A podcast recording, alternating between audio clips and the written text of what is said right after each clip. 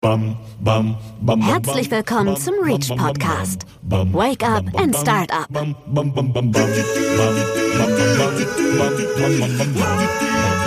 Willkommen beim Gründertalk des Reach Podcast. Ich bin Friedrich Grimm, Startup Coach am Reach, dem Origio Startup Center und spreche heute mit Eike Schierenberg, Gründer von Lots to Drive. Lots to Drive baut eine Online-Aktionsplattform mit einem kuratierten, kontinuierlichen Angebot aus Liebhaberfahrzeugen. Wenn ihr nach einem Oldtimer sucht oder einen verkaufen wollt, seid ihr auf dieser Plattform genau richtig. Moin Eike, schön, dass du heute hier bei uns im Podcast bist. Moin Friedrich, danke, dass ich hier sein darf. Ja klar, natürlich. Äh, erklär doch bitte mal unseren Hörern, Hörerinnen, wer du bist, wo du herkommst und was dein bisheriger Werdegang war. Klar, gerne. Ähm, vom Hintergrund bin ich Wirtschaftsingenieur, habe den äh, Bachelor und Master in Aachen gemacht, bin auch gerade noch im Master, stehe jetzt aber kurz vorm Abschluss und äh, wir drei hatten eigentlich immer schon äh, geplant, mal das Thema Gründung anzugehen und haben das jetzt auch gestartet. Eigentlich von Münster aus dann, sind jetzt interimsweise gerade äh, in Detmold, weil da eine Wohnung für uns frei war, dass wir so zusammen äh, eine Startup-WG gründen konnten. Und du kommst ursprünglich auch aus Detmold, ne? Genau, bin ursprünglich Detmolder und äh, einer meiner Co-Founder auch, der andere kommt aus Dortmund. Okay, und ihr seid ein relativ großes Team, ne? Ja, wir sind äh, eigentlich drei im, im Kernteam, die jetzt auch zusammen gegründet haben. Wir haben aber gleichzeitig noch äh, Unterstützung auch durch meine Schwester, die Informatik studiert hat und uns da ein bisschen unterstützt. Äh, gleichzeitig haben wir jetzt auch einen ersten Praktikanten äh, mit dazu gewonnen, den Phil, und deswegen arbeiten wir jetzt gerade so zu fünft eigentlich. Bevor wir da jetzt äh, einfach quer irgendwo einsteigen, äh, ich glaube, das Beste wäre, wenn du uns allen auch einmal genau erzählst, was ihr genau macht mit Lots to Drive. Gerne. Genau. Lots to Drive äh, betreibt letztendlich kuratierte Fahrzeugauktionen, äh, komplett digital. Das heißt, wir verstehen uns so ein bisschen als digitales Auktionshaus, nicht im Stile von eBay, die einfach nur jedem Fahrzeugverkäufer ermöglichen, das Fahrzeug online zu stellen und zu gucken, wer darauf bietet, sondern äh, wir treffen im Vorhinein eigentlich eine Auswahl, welche Fahrzeuge sind überhaupt interessant für Nutzer, mit einem Fokus auf Liebhaberfahrzeuge eigentlich äh, aller Baujahre und aller Marken und verfassen dann die Inserate selber, beruhend auf den Aussagen, die wir von Verkäufern bekommen und einer relativ genauen Fotodokumentation, die die Verkäufer dann auch äh, für uns mit äh, Rücksprache mit uns erstellen müssen. Und wie sieht so ein Prozess aus, wenn jemand ein Produkt einstellt bis hin zum Verkauf? Genau. Könntest du mal so ein Beispiel geben? Äh, ja, klar, gerne. Also der Prozess ist normalerweise so, jemand äh, fragt bei uns an, gibt uns eigentlich einmal nur kurz Infos, äh, um welches Fahrzeug es sich überhaupt handelt und, und hängt 10 bis 15 Fotos an. Das heißt, dieser erste Schritt der Kontaktaufnahme ist im Grunde einfacher noch, als wenn ich das Fahrzeug bei Mobile oder eBay Kleinanzeigen und Co. einstelle, weil ich eben nur kurz das Modell eingebe und diese, diese paar Fotos. Äh, und anhand dessen ist dann eigentlich schon diese erste Vorauswahl, wo man sich fragt, ist das überhaupt ein Liebhaberfahrzeug, was sinnvoll ist, das zu vermarkten? Weil es lohnt sich halt eben nur bei speziellen Fahrzeugen, diesen Prozess so, diesen Weg zu gehen. Und wenn das der Fall ist, dann kommt eigentlich erst die nächste Kontaktaufnahme, die Möglichkeit, dann weitere Fotos hochzuladen in einen Ordner, den wir dem Verkäufer dann zur Verfügung stellen und dann in einem kurzen Gespräch äh, auch den Zustand und die Historie des Fahrzeugs kurz zu beurteilen. Und wie lang dauert das, bis ihr quasi vom ersten Kontakt, bis ihr so ein Fahrzeug dann online stellen könnt? Das kann theoretisch alles sogar an einem Tag geschehen. Also wenn der Kontakt, sagen wir mal, morgens erfolgt und schon erste Fotos da sind und alles, alles bereit liegt, sagen wir mal, dann können wir das Inserat theoretisch schon noch am gleichen Tag erstellen. Der, der Standardweg oder die Service Customer Journey ist eigentlich so, dass wir erstmal mit dem Verkäufer über die Fotos sprechen, die erforderlich sind, weil jedes Fahrzeug hat da nochmal gewisse andere Anforderungen. Und nachdem die Fotos dann erstellt sind, sagen wir mal, das passiert am nächsten und am übernächsten Tag, können wir eigentlich dann schon parallel das Inserat erstellen und, und das dann, dann äh, veröffentlichen innerhalb von eins bis zwei Tagen. In eurer Recherche davor habt ihr dann vermutlich einiges auch an so Problemen bei bisherigen Strukturen irgendwo festgestellt. Was, was habt ihr da realisiert? Was habt ihr da festgestellt? Also das sind mehrere Punkte tatsächlich. Wie bei allen Plattformmodellen ist natürlich immer, muss ein Problem einmal Verkäufer- und einmal käuferseitig gelöst werden. Weil nur weil ich für, für die eine Seite den Prozess besser mache, äh, mache heißt das nicht, dass ich die andere Seite natürlich automatisch bekomme. Äh, für Verkäufer ist halt eben so eine klassische Erfahrung, man stellt ein Fahrzeug online, dann kommen zig Fragen, okay, ich möchte mehr Bilder, schick mir nochmal einen Dropbox-Link äh, oder ich möchte mir das Fahrzeug angucken, ich möchte eine Probefahrt machen und am Ende wird das Fahrzeug nicht gekauft oder es ist, also es ist halt ein langwieriger Prozess mit viel hin und her. Und, und da für einen Verkäufer diese zwei Ziele, maximalen Verkaufspreis bei möglichst kurzer Verkaufsdauer zu realisieren, ist halt immer so ein bisschen äh, ein leichtes Glücksspiel, dass man da auch den richtigen Käufer bei erwischt. Und, und das wird im Grunde durch dieses Auktionsmodell so ein bisschen gelöst, dass gesagt wird, okay, äh, das Fahrzeug wird versteigert, das heißt, es ist im Grunde ein Terminverkauf. Äh, ähm, aber eben nicht auf die Art und Weise versteigert, dass man sich sagt, okay, ich will es nur kaufen, weil es einen geringen Preis erzielt, käuferseitig, äh, sondern eben wirklich gute Qualität hat, was das Fahrzeug angeht, auch was die Dokumentation angeht. Und dann kommen eben halt auch bessere Preise zustande für den Verkäufer. Für einen, für einen Käufer ist die Thematik, dass andersrum oft Verkäufer natürlich intransparent sind in diesen Raten, weil sie sich denken, wenn ich da zu viel reinschreibe und zu transparent bin, dann, dann ist der Preis am Ende nicht so. Und das führt dann dazu, dass halt Käufer oder, oder Autoliebhaber kennen das, die fahren zu einem Fahrzeug, was sie vorher online gefunden haben, denken, okay, das sieht alles super gut aus. Und wenn sie dann da sind, sehen sie, okay, der hat doch Rost an der und der und der Stelle, was alles verheimlicht worden ist. In der Hoffnung des Verkäufers, dass er dann trotzdem zum Verkauf kommt, was in der Regel nicht der Fall ist.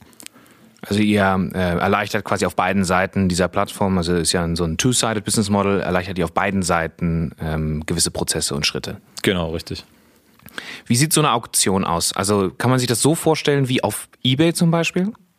Tatsächlich ist das, also rein rechtlich ist es ein Verkauf gegen Höchstgebot. Das heißt, der, die, die rechtliche Struktur, die Rahmenbedingung ist wie bei eBay, genau. Man gibt auch dort einfach nur das Gebot ein und kriegt dann im Falle eines erfolgreichen Kaufs, hat man den Anspruch auf das Fahrzeug und natürlich auch die Pflicht, den Kaufpreis zu zahlen. Ähm, deswegen das Prinzip ist eher Richtung eBay als in einem klassischen Auktionshaus tatsächlich. Und euer Geschäftsmodell selber, wie funktioniert das? Ihr nehmt höchstwahrscheinlich eine Provision dann von dem äh, gewissen Wert, den ihr da, ähm, wo die Transaktion zum Beispiel drüber läuft. Genau, das ist ein ganz klassisches Provisionsmodell dann. Wobei da, was, was da nochmal besonders ist, wir haben uns jetzt dazu entschieden, äh, gerade in dieser frühen Phase, dass wir ähm, ein Modell haben, dass ein Verkäufer, bevor das Fahrzeug inseriert wird, selbst festlegen kann, welche Provision er uns eigentlich zahlen möchte. Äh, das war mal so ein kleines Experiment, um einfach einen Verkäufer auch besser kennenzulernen, was ist er überhaupt bereit zu bezahlen. Und äh, letztendlich unsere Maßnahmen, weil wir auch eben das, die Fahrzeuge effektiv vermarkten, äh, richten sich dann natürlich auch nach der Bereitschaft des Verkäufers, eine gewisse Provision zu bezahlen. Und, und das wissen die Verkäufer auch und dementsprechend haben wir damit eigentlich mit den Vorschlägen immer recht gute Erfahrungen gemacht und verlieren trotzdem keinen Interessenten, nur weil er zurückschreckt vor x Prozent Provision, was halt bei vielen größeren Auktionshäusern der Fall ist. Also äh, da werden halt gut und gerne 5 bis 15 Prozent Provision vereinnahmt und das ist halt schon eine mächtige Summe. Ihr seid ja äh, per Definition ja ein, ein Pre-Seed-Startup, also quasi noch ein sehr, sehr früh, äh, frühphasiges Startup, aber es klingt auch so, wie du es jetzt schon erzählst, so dass ihr auch schon einige Leads habt, also einige Kunden, einige Interessenten, die auf eurer Plattform tatsächlich auch schon äh, agieren. Kannst du uns was dazu erzählen? Vielleicht auch schon ein, zwei Erfolge? Ja, wir haben die, die Plattform steht jetzt inzwischen auch schon. Wir haben Mitte Februar mit den ersten Auktionen begonnen. Äh, bei den ersten Auktionen war es so, dass die, es gibt immer einen Mindestpreis, den Verkäufer festlegt. Der wurde zwar noch nicht erreicht, aber wir haben dann schon da gemerkt, dass die, dass die, dass der Traffic äh, steigt und dass immer mehr Leute sich das auch angucken wollen und dass dann anschließend, nachdem die Auktion beendet war, eigentlich noch ein Direktkauf erfolgt worden ist. Was dann auch dazu geführt hat, dass ein paar Verkäufer gesagt haben, okay, sie möchten es nochmal ausprobieren, nochmal ein Fahrzeug inserieren. Äh, und jetzt haben wir auch schon, schon erste Fahrzeuge verkauft und, und dementsprechend dementsprechend äh, positives Feedback bekommen und, und haben ein ganz gutes Gefühl gerade.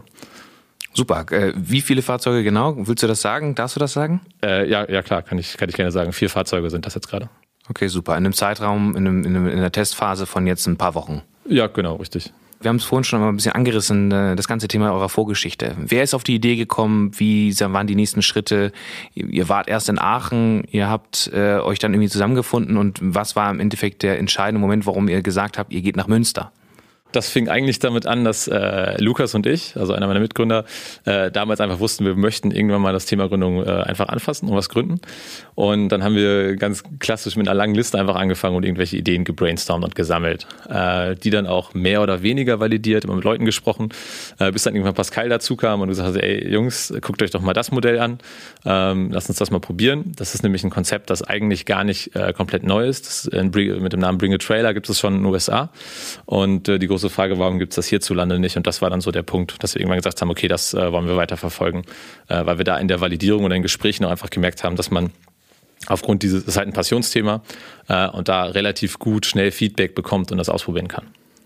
Das waren eure ersten Schritte. Und wann kamen die anderen bei euch im, im Team dazu? Also dann die, der dritte äh, Co-Founder. Dann hattest du vorhin schon erzählt, dass deine Schwester da auch unterstützt, dass ihr noch eine vierte Person habt. Wie ist, hat sich das so stückweise von eurer Teamgröße quasi entwickelt? Genau, also zu Beginn waren ja, waren ja, waren wir dann schon dritt, zu dritt eigentlich, äh, Lukas, Pascal und ich.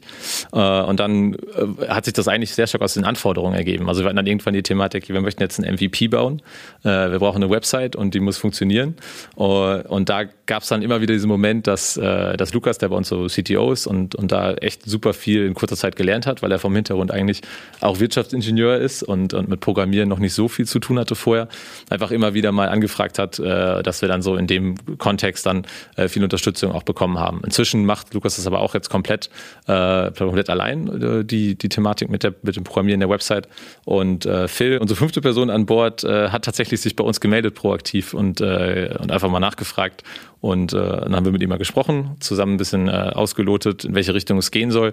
Der hat ein Praktikum in einem Startup gesucht, hatte irgendwie ein ganz gutes Gefühl. Wir hatten ein ganz gutes Gefühl, ihn mit an Bord zu nehmen und, und er ist jetzt seit äh, einer Woche auch mit dabei und unterstützt uns. Und wo habt ihr die Expertise für Autos, Oldtimer-Handel und Co. her? Die kommen tatsächlich zu einem, äh, zu einem ganz wesentlichen Part durch Pascal, der selbst äh, Fahrzeugtechnik studiert hat, also vom, vom Hintergrund selbst auch äh, Fahrzeugliebhaber durch und durch ist. Das erste, was was er gemacht hat nach dem Abi, war sich ein MGB aus Großbritannien zu kaufen, den äh, fix zu machen. Und äh, genau, der hat eine relativ lange und extensive Historie, auch was, was Liebhaberfahrzeuge angeht. Und für den ist halt das auch ein absolutes Passionsprojekt, äh, dass er das jetzt mal so ausprobieren will, auch hier. Also er spricht quasi dann auch die Sprache der äh, Liebhaber und weiß auch genau, worauf es im Endeffekt ankommt bei einem Auto, auch wenn es verkauft werden muss. Ich vermute mal, dass es gerade bei Fotos dann häufig so ein kritischer Faktor ist.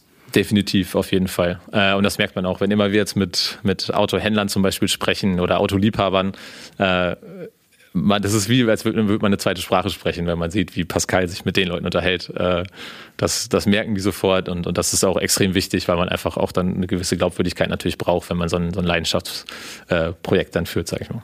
Und da ihr jetzt ja gerade erst vier Autos ähm, über eure Plattform verkauft habt, das reicht ja wahrscheinlich noch nicht aus, dass ihr davon irgendwie gut leben könnt. Wie finanziert ihr euch bisher? Äh, genau, wir sind äh, finanziert durchs Gründerstipendium NRW, haben uns damals äh, Ende letzten Jahres darauf beworben und äh, das ging auch super schnell äh, von, der, von der Bewerbung bis zur Zusage. Und äh, davon leben wir jetzt momentan genau. Ihr seid ja eins unserer Teams im derzeitigen Pioneers Badge des Inkubators von Reach. Ähm, da seid ihr neben neun anderen Teams jetzt dabei. Ähm, aber ich meine, wir hatten das vorhin schon mal angesprochen, ihr, du kommst eigentlich aus Detmold, ihr wart in Aachen viel unterwegs. Was hat euch bewegt, nach Münster zu kommen und dann genau zum Reach? Ja, das ist eine gute Frage. Die wird uns auch öfter gestellt hier tatsächlich, weil keiner von uns selbst direkt aus Münster kommt. Das war also zu Beginn, okay, einer kommt aus Aachen, äh, einer aus Braunschweig, äh, einer aus Paderborn. Das heißt, wir hatten eigentlich alle einen komplett anderen Background und haben dann überlegt, okay, äh, wo haben wir denn Lust jetzt einfach mal zu gründen? Und wollten dann nicht in eine Stadt gehen, wo einer schon groß verankert war. Und haben gedacht, okay, komm, wir probieren einfach mal Münster aus, neben ein paar anderen Städten und haben uns das dann überall nochmal genauer angeguckt und einmal das Gefühl, dass mit dem, was hier, was beim Reach gerade passiert, äh, dass äh, auf jeden Fall die Anlaufstelle ist, bei der wir es versuchen möchten. Und äh, das hat dann auch gut geklappt und sind auch sehr glücklich mit der Entscheidung jetzt. Da ihr Teil des Reach seid, ähm, wie konntet ihr denn jetzt schon von unseren Angeboten, aber auch von den anderen Angeboten, die es hier in Münster, Münsterland gibt, schon profitieren? Also das Reach hat uns äh, echt auf vielen Ebenen schon, schon unterstützen können und helfen können. Äh, so der erste Ansprechpartner für uns war eben immer Max, unser Coach. Und was da schon mega cool ist, ist, dass er selbst auch Gründer ist. Das heißt, alles, was er sagt, beruht halt irgendwie auf praktischer Erfahrung und viele Punkte kann man einfach nochmal ansprechen und, und die Thematik ist irgendwie bekannt. Also generell glaube ich, dass beim Gründen eine gewisse Community, ein gewisses Netzwerk äh, zu haben extrem sinnvoll ist, weil man viele Probleme einfach schon mal, schon mal jemand anderes durchgemacht hat und dann weiß, wie man da am besten durchkommt und die beste Lösung findet. Und äh, darüber hinaus also kriegt man von Reach ja auch noch äh, Lehrinhalte, man kriegt, äh, wird, wird äh, gechallenged. Ähm, das heißt, das rückt dann eigentlich immer wieder in so eine ganz gute Bahn und, und äh, animiert zur Selbstüberprüfung. Das heißt, demnach kann ich annehmen, dass es euch sehr gut gefällt hier in Münster und äh, in naher Zukunft ihr natürlich auch gerne dann nach Münster ziehen möchtet. Auf jeden Fall, wenn wir das mit dem Reach in der Form so weitermachen, im Incubator, genau, sind aber tatsächlich momentan da auch offen noch. Ja, natürlich. Ja, ähm, ja. Wo, wo, was sind so gewisse, das würde mich jetzt mal selber ja. mal interessieren, was sind so gewisse Punkte, an denen das nicht scheitern könnte, aber so gewisse Punkte, die es bedarf, damit ihr sagt, okay, äh, wir kommen jetzt nach Münster? Ist es ein Büro? Ist es äh, eine Möglichkeit, ein Investment, dass ihr wisst, hier geht's weiter? Ähm, ist es die Community? Gibt es noch irgendwelche anderen Punkte, die damit reinspielen könnten, wo ihr sagt, so hey cool, das wäre jetzt ein, ein guter Grund, nach Münster zu kommen? Also wir, wir fühlen uns in erster Linie tatsächlich momentan als Münsteraner Startup. Äh, auch wenn wir geografisch nicht hier sind, ist durch Corona das momentan ja auch einfach nur unterbunden worden. Äh, tatsächlich, sobald das wieder möglich ist, freuen wir uns natürlich dann auch hier im, im Reach vor Ort zu arbeiten und, und die Community halt dann auch äh, vor Ort zu erleben und sich auszutauschen, weil ich glaube, das macht schon nochmal viel aus, diese Gespräche, die man dann an der Kaffeemaschine hat, äh, die einfach so aus dem Nichts entstehen, äh, während diese Zoom-Meetings ja immer sehr geplant daherkommen und äh, genau. Deswegen eigentlich, sobald das möglich ist, werden wir dann auch äh, nach Münster ziehen und hier die, die nächsten Schritte angehen. Cool, das hört man natürlich gerne, dass Teams auch extern sagen, äh, also extern von Münster sagen, dass sie gerne dann zum Beispiel nach Münster kommen wollen, äh, obwohl sie eigentlich ja äh, aus irgendwelchen anderen Städten kommen würden, ja. theoretisch. Es ist tatsächlich aber auch äh, gar nicht nur die Gründungsthematik selbst, sondern uns ist halt, unsere Gründern ist äh, Münster einfach total sympathisch geworden jetzt. Äh, es war nur so eine Frage, okay, auch, auch eine gewisse Lifestyle-Frage irgendwie, wo möchten wir eigentlich hin? Und, und da war Münster relativ schnell bei uns dann auch im Fokus. Und durch das Gründerstipendium NRW, das ist natürlich auch nochmal ein wichtiger Punkt, sind wir auch äh, an NRW komplett gebunden. Also wir können jetzt nicht sagen, äh, morgen sind wir in Berlin oder München. Und, und da hat Münster uns einfach am meisten angesprochen tatsächlich. Ja, super. Äh, das würde uns natürlich freuen, wenn ihr äh, dann auch komplett euren Sitz hierher verlegt und langfristig natürlich dieses Ökosystem bereichert. Ähm, ein wichtiger Punkt, den ich im Laufe solcher so, so eines Interviews und so einem Podcast immer mal frage, ist so, was habt ihr jetzt in den letzten Monaten eurer Gründung gelernt und vielleicht auch welche Insights habt ihr gewonnen und vielleicht ein, zwei Learnings, die ihr äh, gemacht habt, wo ihr sagt, wow, hätten wir das mal früher gewusst oder das müssen wir unbedingt teilen mit anderen Gründern und Gründerinnen, weil das ist tatsächlich, solche Sachen sind tatsächlich etwas, was natürlich vielen auch helfen kann. Ja, also ich denke mal so, das größte Learning, was wir eigentlich gemacht haben äh, über die letzten Wochen, war, was immer ihm gesagt wird, ist sei nah an den Kunden. Das ist äh, eine Sache, die ist dann irgendwann vorausgesetzt. Aber auch diese Bereitschaft, die man hat, dann seine potenziellen Kunden anzusprechen, die auch zu übertragen auf potenzielle Partner. Das heißt, dass man nicht nur sagt, okay, äh, man könnte sich eine Zusammenarbeit vorstellen oder lange drüber nachdenken, sondern einfach so schnell wie möglich einfach alle Personen, die da interessant sind, anzusprechen. Äh, auch einfach mal zu sagen, okay, wir sind jetzt neu dabei, da muss auch nicht immer ganz konkret ein Ziel hinterstehen, was will ich jetzt genau in diesem Gespräch erreichen, aus dieser einfachen Vorstellung entsteht dann manchmal auch viel mehr, als man denkt. Also äh, wir haben jetzt zum Beispiel das Glück, dass wir auf vielen weiteren Plattformen auch unsere Fahrzeuge erstmal inserieren können. Und natürlich in so einer frühen Phase, wo man noch wenig Reichweite hat, braucht man diese Reichweite von woanders. Also das muss man ja auch keinem vormachen, dass man von Tag eins den großen Traffic hat. Äh, und, und diese ganzen Sachen in einem offenen Gespräch einfach anzusprechen und, und Leute zu fragen, ist, ist wahnsinnig hilfreich. Und äh, ich glaube, was ihr super gut ja auch vermittelt beim Reach, ist ja eigentlich diese Thematik, sprecht die Kunden an, validiert euer Produkt, validiert die Idee. Ähm, und diesen Elan oder diese Offenheit einfach mitzunehmen bei potenziellen Partnern, kann einem an vielen Stellen äh, echt weiterbringen und bei Fragen fragen, also genau, wirklich genau. rauszugehen ja. und äh, nicht alles selber im stillen Kämmerchen machen, sondern einfach mal dann ja äh, die Person, wenn jemand was weiß, die auch einfach fragen und dann genau. um Feedback zu fragen. Ne? Auf jeden Fall. Und das ist nicht nur der Fall bei potenziellen Partnern, was das Geschäftliche angeht, sondern auch, wenn es mal um die klassischen Probleme geht, äh, die man so als Startup hat. Äh, auf jeden Fall. Und es hat tatsächlich auch keiner Beistand zurück. Das, das haben wir jetzt inzwischen auf jeden Fall gelernt. Was ich ganz interessant fand bei euch oder auch mal äh, so ein bisschen zu sehen, ist, dass ihr tatsächlich sehr über Communities geht, ähm, auch gerade marketingtechnisch, um euch so ein bisschen da ähm, euer Angebot zu verbreiten. Du hast schon gesagt, auf andere Plattformen. Du hattest mal aber auch erwähnt, ähm, dass ihr so diese, was ja eigentlich schon out ist, Facebook nutzen ja nicht mehr so viele Menschen, aber es tatsächlich über Facebook-Gruppen auch ähm, bei euch ein bisschen was gegangen ist. Ja, genau, tatsächlich. Also wir haben ursprünglich gar nicht gesagt, es sollen jetzt per se Facebook-Gruppen sein, sondern wir haben einfach eine lange Liste angefangen an Communities, die für uns irgendwie interessant sind, wo dann äh, ein paar spezifische Infos drüber stehen, was ist überhaupt die Reichweite, wie viele Leute sind in der jeweiligen Community. Das können sein Autoclubs, das können sein bestimmte Vereine, äh, das können auch sein mal ein Blogger, der eine bestimmte Leserschaft hat oder ein Forum. Und, und das über, schließt halt eben auch Facebook-Gruppen mit ein, weil es gibt gerade bei diesem Thema Fahrzeuge, was ein Passionsthema ist, Leute, die wahnsinnig passioniert über bestimmte Fahrzeuge einfach gerne reden oder sprechen sprechen oder was darüber hören. Und, und da den Überblick zu haben, welche Communities gibt es eigentlich und wie kann ich die am besten ansprechen, äh, das war eigentlich der erste Step, mit dem wir angefangen haben. Und dann haben wir angefangen, diese Communities zu bespielen und haben halt eben gesehen, dass äh, in puncto Traffic diese Facebook-Gruppen einfach einen Wahnsinnseffekt hatten. Also es war weniger so, dass wir gesagt haben, wir möchten jetzt auf jeden Fall groß auf Facebook gehen, sondern es war vielmehr so, das ist auf jeden Fall ein potenzieller Punkt. Und da haben wir gesehen, dass einfach, was das an Traffic bei uns erzeugt hat, einfach super erfolgreich war. Und witzigerweise sogar äh, ertragreicher als ein klassischer Dark Post. Also wenn wir gesagt haben, wir machen jetzt ein Targeted Ad, äh, ja. einfach ein Banner-Ad, wo man ja vermuten würde, dass wenn die gut getargetet sind, dass sie eigentlich einen besseren Effekt haben ja. nochmal, hat ein, ein Gruppenpost mit einer gleichen Reichweite nochmal ein viel krasseres Engagement erzeugt, weil wir gesehen haben, wenn wir da so ein Fahrzeug reinposten und die Leute fangen an, darunter zu diskutieren, kriegt das nochmal eine ganz andere Credibility. Weil wenn jemand sieht, okay, ah, okay, mein Kollege XY, den kenne ich ja, spricht dazu, guckt sich das jemand anders an, als wenn das als Sponsored Ad irgendwie im, im Newsfeed steht. Ja, also für, für äh, zu, einmal nur so zur Erklärung, genau diese Facebook-Ads, also einfach die Werbung zu schalten, Social Media, Werbung, bezahlte Werbung, hat häufig keinen so guten Erfolg, als wenn man wirklich sehr nah durch solche Facebook-Gruppen zum Beispiel oder solche Communities an den Kunden selber rankommen kann. Richtig? Ja, das, das denke ich auch, aber das ist, glaube ich, auch wieder sehr produktspezifisch oder dienstleistungsspezifisch. Also es gibt, es ist wirklich immer die Frage, was verkauft man oder was bietet man an. Äh, wir haben jetzt das Glück, dass mit dem Angebot, was wir haben, einfach eine große Interesse da ist. Das heißt, es gibt diese Gruppen. Äh, wenn ich jetzt Stuhlbeine herstelle und Stuhlbeine verkaufen will, dann kann ich wahrscheinlich nicht die Gruppen oder diese, diese, diese Communities in der Form finden. Deswegen ist das manchmal leicht gesagt. Äh, und ich, ich, was ich halt eben explizit nicht damit sagen will, ist, dass Facebook-Gruppen so ein Allheilmittel sind. Ich glaube, was, was wir auch alle kennen, man ist dann in irgendeiner Unigruppe und dann posten da im 10-Minuten-Takt. Tausend Leute. Genau, ja, ja. wird da irgendwas reingepostet für irgendein random Produkt. Das ist nicht, also das ist halt nicht das, was ich dann meine, sondern es sollte natürlich immer noch getargetet sein und dann kann man damit ganz gut was erreichen. Was, ja. Also genau, das, was du gerade sagst, das heißt, für alle wo sich um ein Produkt sowieso schon eine große Community gebildet hat. Zum Beispiel, wie du es jetzt gerade selber schon gesagt hast, Autos. Ähm, äh, irgendwelche, ich weiß es nicht, es gibt ja auch so Gruppen um irgendwelche Spiele, Spielzeuge, wo die sich austauschen, also eine richtige Fanbase sich quasi auch zu entwickelt hat. Da macht so etwas dann wahrscheinlich wirklich Sinn. Ja, genau, auf jeden Fall, so würde ich es auch sagen. Also genau, dieses Thema Liebhaberei, also eine sehr große äh, emotionale Beziehung zu Produkten, ähm, dann könnte das natürlich ein interessanter Werbepunkt sein. Ja, finde ich einen in, interessanten Insight, den du da uns mitteilst. Gibt es noch irgendwas anderes, was ihr äh, mitbekommen habt oder wo ihr vielleicht auch sagt, äh, ja, da habt ihr einen Fehler gemacht, das solltet ihr in Zukunft vielleicht nicht mehr so machen, was du noch teilen kannst?